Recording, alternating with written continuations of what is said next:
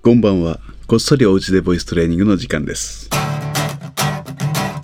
この時間は誰でもおうちで続けられる歌わないボイストレーニングをボイストレーナー界のセーフティーネット渋い音楽スタジオの会長渋い銀座ブローが手間暇かけてお送りします。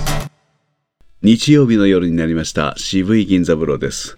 日曜日の夜に限ってはこのこっそりお家で歌わないボイストレーニングについての説明やら余計なお話やらをしてみたいと思っています。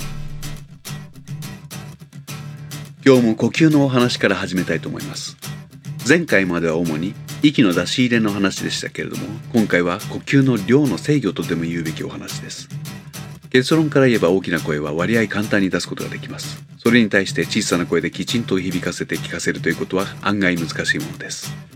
あえて簡単に言うと息をたくさん使うと大きな音が出て少しずつ使っていくと小さな音になります。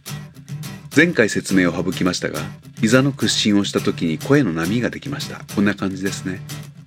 おー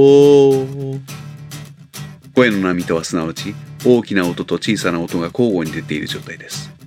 たくさん息が出ている時は大きくなって少なくなっている時小さくなります。このお家で一人でボイストレーニング考えることなくなんとなくできてしまうことを目指しています。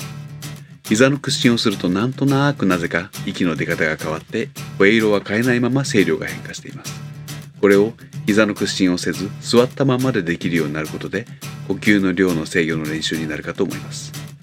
ここでもこの目的は当たりません。なぜかというと余計なことを考えないためです。というのも、この時点でも口の大きさを自然と変えている人がありましょう。違うんです。口の形は変えないでください。ああ、また時間になってしまいました。明日も元気で過ごせますように。おやすみなさい。